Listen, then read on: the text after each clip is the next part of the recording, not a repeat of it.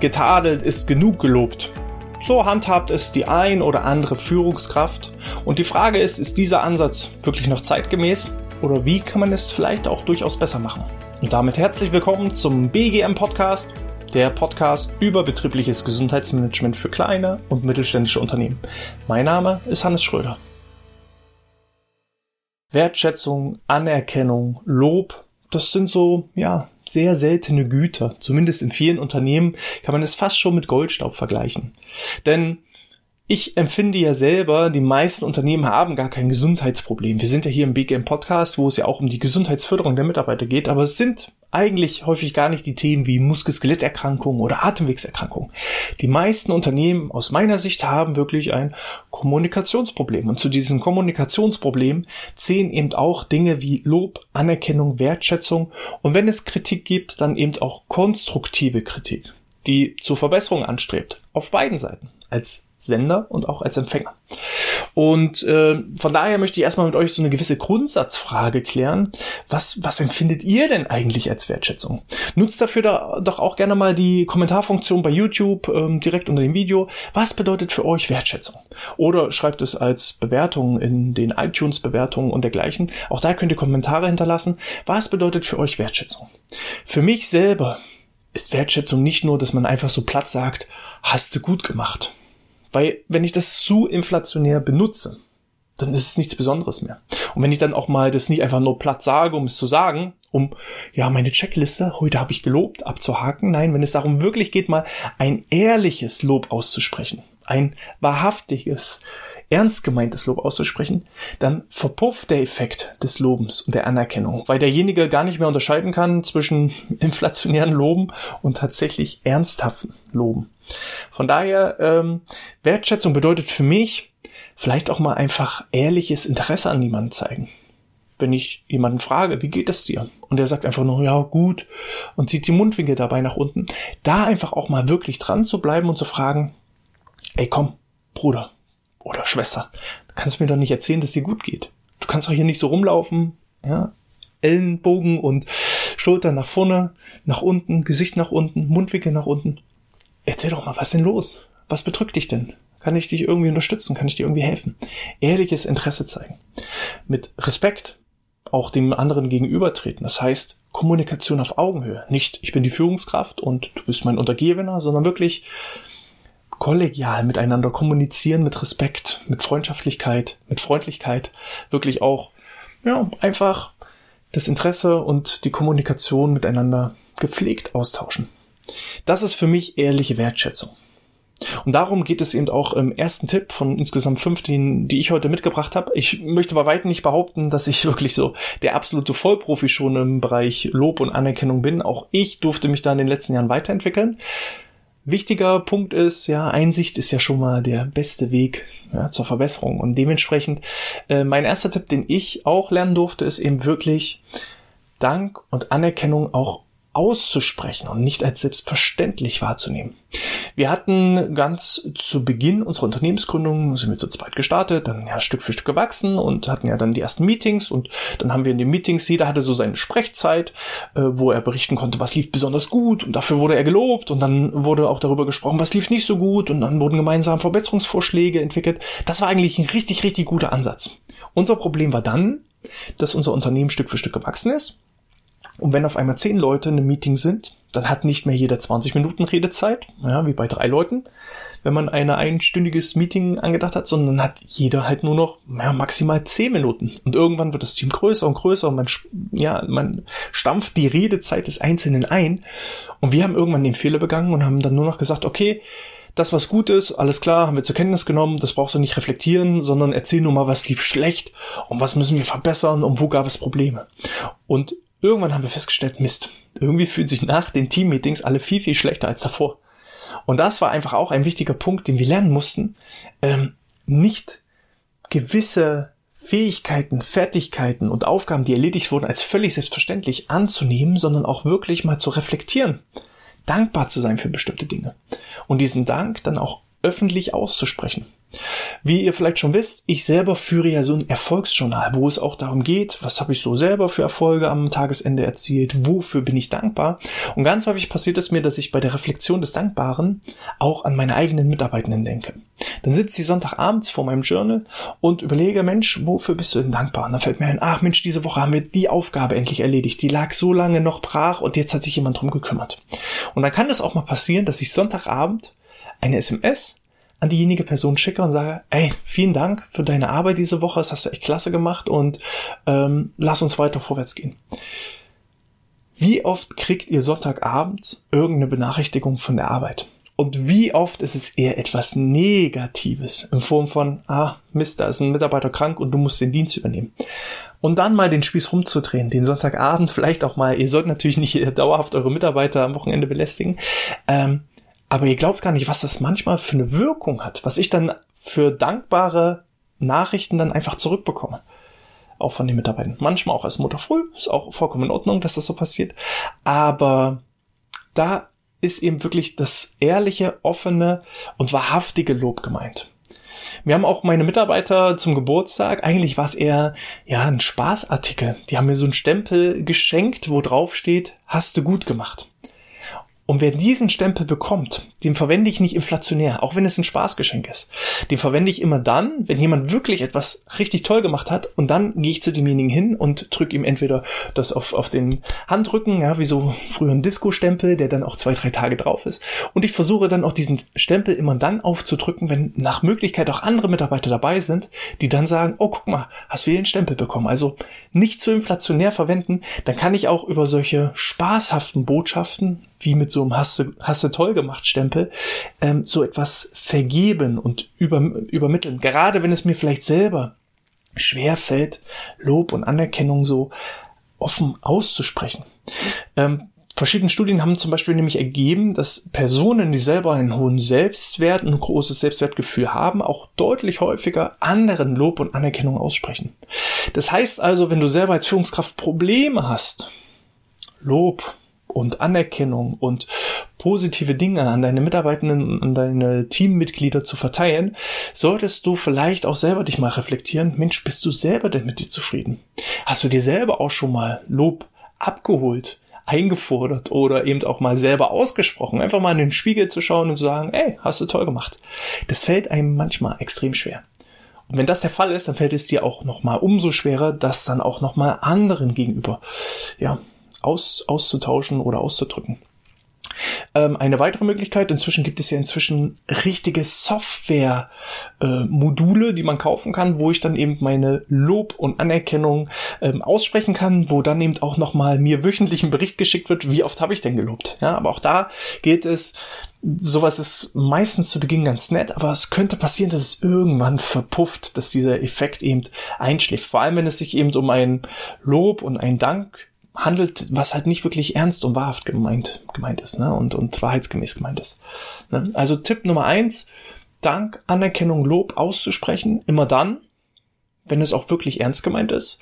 Manchmal auch einfach, ja, den Fokus darauf zu richten. Was hat derjenige denn gut gemacht? Weil das ist ganz spannend. Ich selber mit dem Journal, ich habe jeden Tag drei Dinge, wofür ich dankbar bin. Und ich selber habe mir die Herausforderung gesetzt, ich will eigentlich jeden Tag drei andere Dinge finden. Das heißt, mein Fokus ist automatisch auf Dankbarkeit ausgerichtet.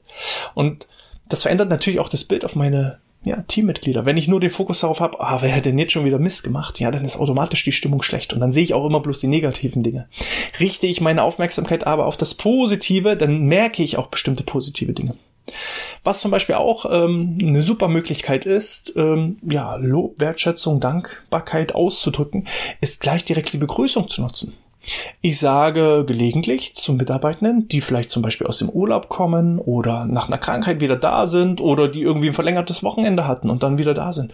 Dann sage ich einfach mal, wenn sie morgens mich begrüßen, schön, dass du da bist. Und ich gucke demjenigen da offen und ehrlich in die Augen und meine das ernst. Nicht einfach so labitar, lapidar, jeden Tag hier, ach schön, dass du da bist, schön, dass du da bist, schön, dass du da bist, sondern wenn er wirklich mal eine Zeit lang weg war, ja, zur Berufsschule oder zur Uni oder zur Weiterbildung und er kommt dann wieder, dann einfach mal zu sagen, ach, ey, es ist echt schön, dass du heute wieder da bist. Und dann ist das so eine Wertschätzung, die ist, die läuft so nebenbei. Aber wenn man es nicht inflationär verwendet, dann sollte das auch wirklich bei den Mitarbeitenden ankommen. Also Tipp Nummer eins, ernsthaftes Lob, Anerkennung und Dank aussprechen. Mein Tipp Nummer zwei, um wirklich dahingehend sich weiterzuentwickeln, ist selber die Mitarbeitenden in bestimmte Prozesse ja Mitgestaltungsmöglichkeiten einfach zu geben. Wir sind ja hier beim BGM Podcast. Und wie oft wird ein Arbeitskreis Gesundheit gebildet? Einfach nur mit Personen, die da bestimmt werden, dass sie diese Aufgabe erfüllen sollen. Und dann scheitert es. Weil keiner hängt sich rein, keiner hat wirklich die Motivation und bäumt sich auf. Warum nicht einfach mal vielleicht einen Arbeitskreis Gesundheit bilden, der vielleicht nicht mit den Top-Experten im Bereich des BGMs erstmal belegt ist, aber die zumindest von innen heraus total motiviert sind im Bereich BGM, die selber vielleicht Sport treiben oder sich gesund ernähren, die einfach so eine gewisse Affinität zum Thema Gesundheit und gesundheitsbewusstes Verhalten einfach an den Tag legen, weil Wissen zum Thema BGM aneignen, das, das geht immer. Wissen aneignen heutzutage in unserer Informationsgesellschaft. Jedes Wissen kann man heutzutage sich aneignen. Wenn ich programmieren lernen möchte, ja, dann mit etwas Übung und Geduld und dergleichen. Wenn ich da wirklich für brenne, könnte ich wahrscheinlich in vier Wochen mh, Programmieren lernen. Aber wenn ich gar nicht erst so richtig die Motivation aufbringe und jetzt in irgendwelchen Meetings sitze, nur weil ich dazu genötigt wurde, dann ist das natürlich nicht extrem motivierend und steigert äh, äh, ja meine Anerkennung im Unternehmen. Wenn ich aber eben Leute in diesen Arbeitskreis Gesundheit reinhole und ihnen dadurch Mitgestaltungsmöglichkeiten gebe, dann führt das automatisch dazu, dass sie total fokussiert sind, total Energie reinstecken und das kann, gibt dann natürlich wieder auch Handlungsgrundlage, um entsprechend einfach Lob auszusprechen. Mitgestaltungsmöglichkeiten ähm, ist eben so ein wichtiger Punkt. Ganz viele ähm, Mitarbeitende kritisieren, dass sie eben keine Handlungs- und Entscheidungsmöglichkeiten haben. Äh, man muss das so ein bisschen differenzieren. Also ich habe daraus zwei Tipps praktisch gemacht. Das eine ist erstmal die Mitgestaltung ermöglichen. Jeder kann sich partizipieren. BGM kann ich eben eine Mitarbeiterbefragung dazu nutzen, dass jeder sich erstmal dazu äußern kann, was möchte er überhaupt erstmal haben. Oder dass ich eben im Arbeitskreis Gesundheit nicht vorher festlege, wer daran teilnehmen soll, sondern das Ganze öffne und sage, wer daran teilnehmen möchte und da richtig Lust drauf hat. Lasst uns da gemeinsam Projekte umsetzen. Und das kann ich ja auf verschiedene Bereiche machen. Warum muss ich als Führungskraft immer Aufgaben konkret verteilen? Vielleicht kann ich das ja auch einfach mal öffnen. Wir haben zum Beispiel, äh, wir selber nutzen Slack, das ist so eine Art ähm, Unternehmenschat. Und da haben wir einen Channel eingerichtet. Einen einzigen Channel, der heißt offene Aufgaben. Und wann immer irgendein Mitarbeiter das Gefühl hat, hier ist eine Aufgabe, die noch erledigt werden muss und er selber schafft es vielleicht nicht oder sieht vielleicht auch jemand anderen da ähm, mit seinen Stärken, äh, der da besser geeignet äh, für ist, der schiebt diese Aufgabe in den offenen Aufgabenordner, in den offenen Aufgaben-Channel. Und dann kann jeder Mitarbeitende selber entscheiden, cool, möchte ich diese Aufgabe übernehmen, weil ich selber dafür brenne oder ah, ich warte erstmal. Sollte sich dann keiner äußern irgendwann, ja, okay, dann muss ich als Führungskraft vielleicht wieder eingreifen und konkret Aufgaben delegieren. Aber warum nicht vorher erstmal den ersten Schritt gehen und sagen, Mensch, zeigt doch mal Eigeninitiative. Wer von euch hat denn da Lust darauf? Ist eine Möglichkeit, um entsprechend die Mitgestaltung zu ermöglichen. Das andere ist das Thema Verantwortung. Ja, also wir haben ja nun die Handlungsmöglichkeiten, was kann ich überhaupt machen? Und dann eben die Entscheidungsmöglichkeiten. Wie groß ist mein Entscheidungsspielraum? Und hier muss ich sagen, meine Mitarbeitenden haben selber einen riesigen Verantwortungsbereich. Also wir arbeiten mit dem Prinzip der hohes Schuld. Ein Mitarbeiter bekommt die Aufgabe, wie er das Ziel erreicht, ist ihm völlig alleine ja, übergeben. Man kann über viele Wege nach Rom gelangen. Und welchen Weg er da wählt, ist uns als Führungskräfte eigentlich vollkommen egal. Das Ergebnis zählt letzten Endes. Wenn er aber auf seinem Weg irgendwo an eine Wand kommt, an die er nicht, ja, wo er nicht alleine darüber hinwegkommt, dann ist es seine Aufgabe, seine hohe Schuld, sich Unterstützung einzufordern. Aber bis dahin überlassen wir die komplette Verantwortung bei ihm. Und das geht bereits bei unseren Auszubildenden beziehungsweise unseren dualen Studenten los. Also unsere dualen Studenten, würde ich behaupten, haben schon einen ziemlich hohen Budgetbereich, Verantwortungsbereich und eigentlich vollkommen freien Handlungs- und Entscheidungsspielraum. Diese freie Verantwortung, dem ist nicht jeder gewachsen. Ja, da muss man auch differenzieren. Wir ziehen halt bewusst Mitarbeitende an. Wir sagen gerne, wir wollen eigentlich die Unternehmer im Unternehmen. So, und das ist halt so unser Credo.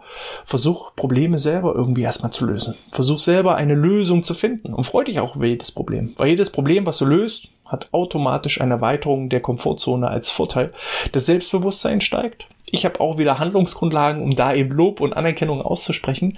Und äh, diese eigene Handlungs- und Entscheidungsgewalt und nicht irgendwo Leibeigener von niemandem zu sein, das führt eben auch zu einer großen Motivation der Mitarbeitenden. Auch das musste ich erstmal in den letzten Jahren lernen. lernen. Ganz am Anfang sind wir zu zweit alleine gestartet. Ja, wenn ich es nicht gemacht habe, selbst meinem Co-Buddy, dem Andreas, habe ich nur ganz bestimmte Aufgaben übergeben. Alles, was mit Thema BGM und ähm, Sport und Bewegung und Gesundheit zu tun hat, das war alles meins. Habe ich alles an mich gerissen und habe es auch nicht abgegeben. Und wenn ich das nicht gemacht habe, dann hat das keiner so gut gemacht. Ja, ich hatte immer Angst, Dinge abzugeben.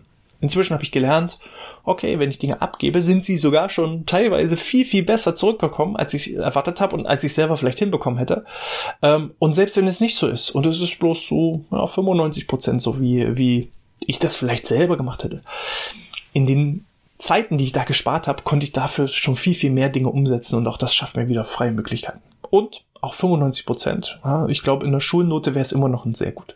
Also von daher auch mal Mut zu haben, als Führungskraft Verantwortung abzugeben, aber auch hier eben zu gucken, wem kann ich wie viel Verantwortung übergeben, ohne denjenigen zu überfordern, aber auch nicht zu unterfordern.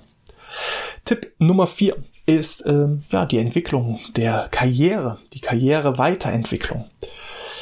Ich selber bin der Meinung, Bildung hat die größte Rendite. Ähm, unser Steuerberater ist immer wieder total verwundert. Ähm, er ja, hat so verschiedene Töpfe, wo er die Ausgaben, die wir haben, einsortiert und ein Topf ist bei uns immer Weiterbildung. Und er sagt, ja, Weiterbildung, ihr gebt so viel für Weiterbildung aus wie zehn andere Mandanten zusammen. Warum steckt ihr so viel in Weiterbildung? Habt ihr ständig neue Leute, die ihr anlernen müsst? Nein.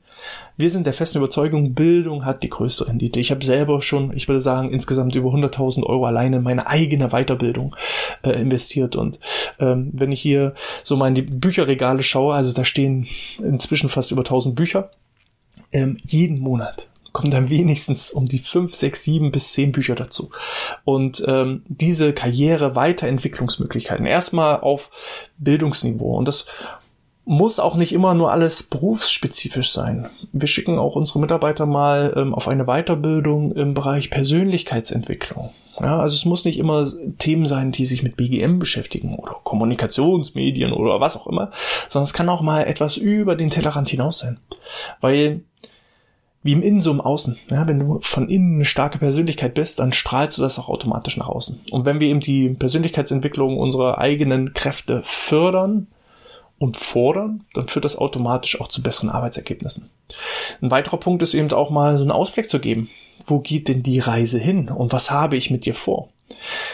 Manchmal habe ich tatsächlich schon Bewerbungsgespräche, wo sich derjenige auf, ja, ich sage jetzt mal einen klassischen Fachkraftjob beworben hat, wo ich aber im Bewerbungsgespräch schon gesagt habe, okay, wenn du dich für uns entscheidest, ich sehe dich in zwei, drei, vier Jahren schon hier, da und dort. So, ich habe schon allein so vom ersten Gefühl einen Instinkt entwickelt, ähm, ist da die Möglichkeit zu mehr? Ist es vielleicht die Möglichkeit, irgendwann Teamleiter zu werden oder Bereichsleiter zu werden oder vielleicht ähm, Geschäftspartner zu werden? Und dann spreche ich das offen und ehrlich aus und dann weiß derjenige auch schon, woran er ist und wo er sich hin entwickeln kann.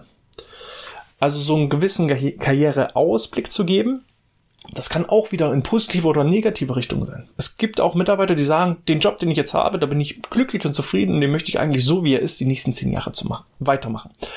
Wenn beide Seiten das offen ehrlich kommunizieren, dann kann man dafür auch eine konkrete Dankbarkeit entwickeln und dann sind beide Seiten glücklich. Dann weiß man, woran man ist. Dann brauche ich nicht ähm, unglaublich viel Energie in die Weiterentwicklung dieses Mitarbeiters investieren, sondern kann dann eben andere Alternativen aufsuchen. Und derjenige ja, ist eben auch nicht überfordert, weil er in irgendeinen Bereich reingedrängt wird, wo er sich vielleicht gar nicht wohlfühlt. Weil nicht jeder mag es dann zum Beispiel auch Teamleitungsfunktionen zu übernehmen.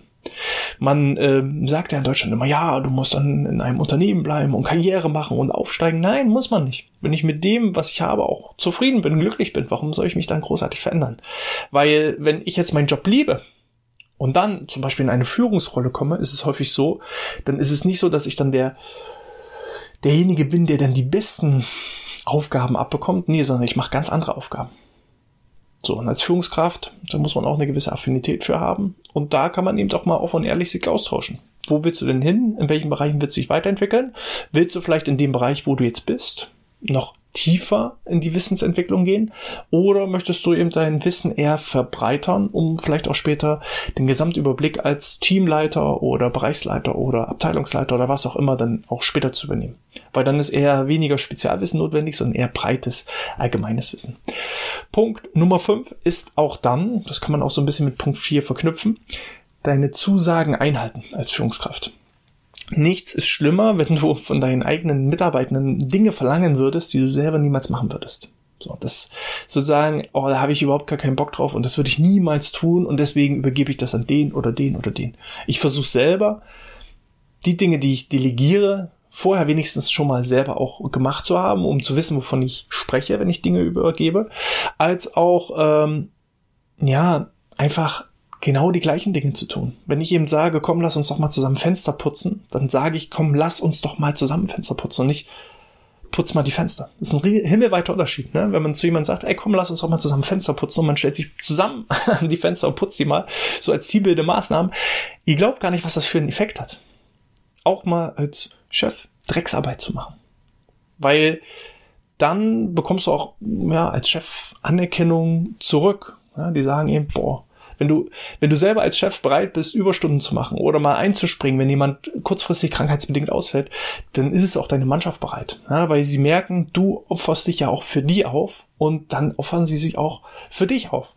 Und das funktioniert eben auch nur, wenn du deine Zusagen einhältst, wenn du also Karriere, Ausblick und Weiterbildungsoptionen anbietest, dann auch wirklich, ja, ähm, entsprechend dann die Zusagen einzuhalten, aber eben auch mal mit bestem Beispiel voranzugehen. Wirklich Dinge vorzuleben, Werte zu leben, ja, nicht nur Leitbilder irgendwo an der, an der Wand hängen zu haben und da als schönes Poster irgendwie zu bewundern, sondern die Werte, die da drin stehen, auch wirklich selber mal umzusetzen.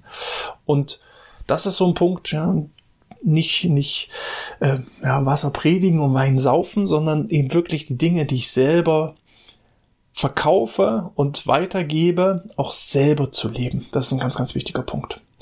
Und wenn ihr diese fünf Tipps einhaltet, dann habt ihr schon mal eine gute Basis für das Thema Lob, Anerkennung und Wertschätzung.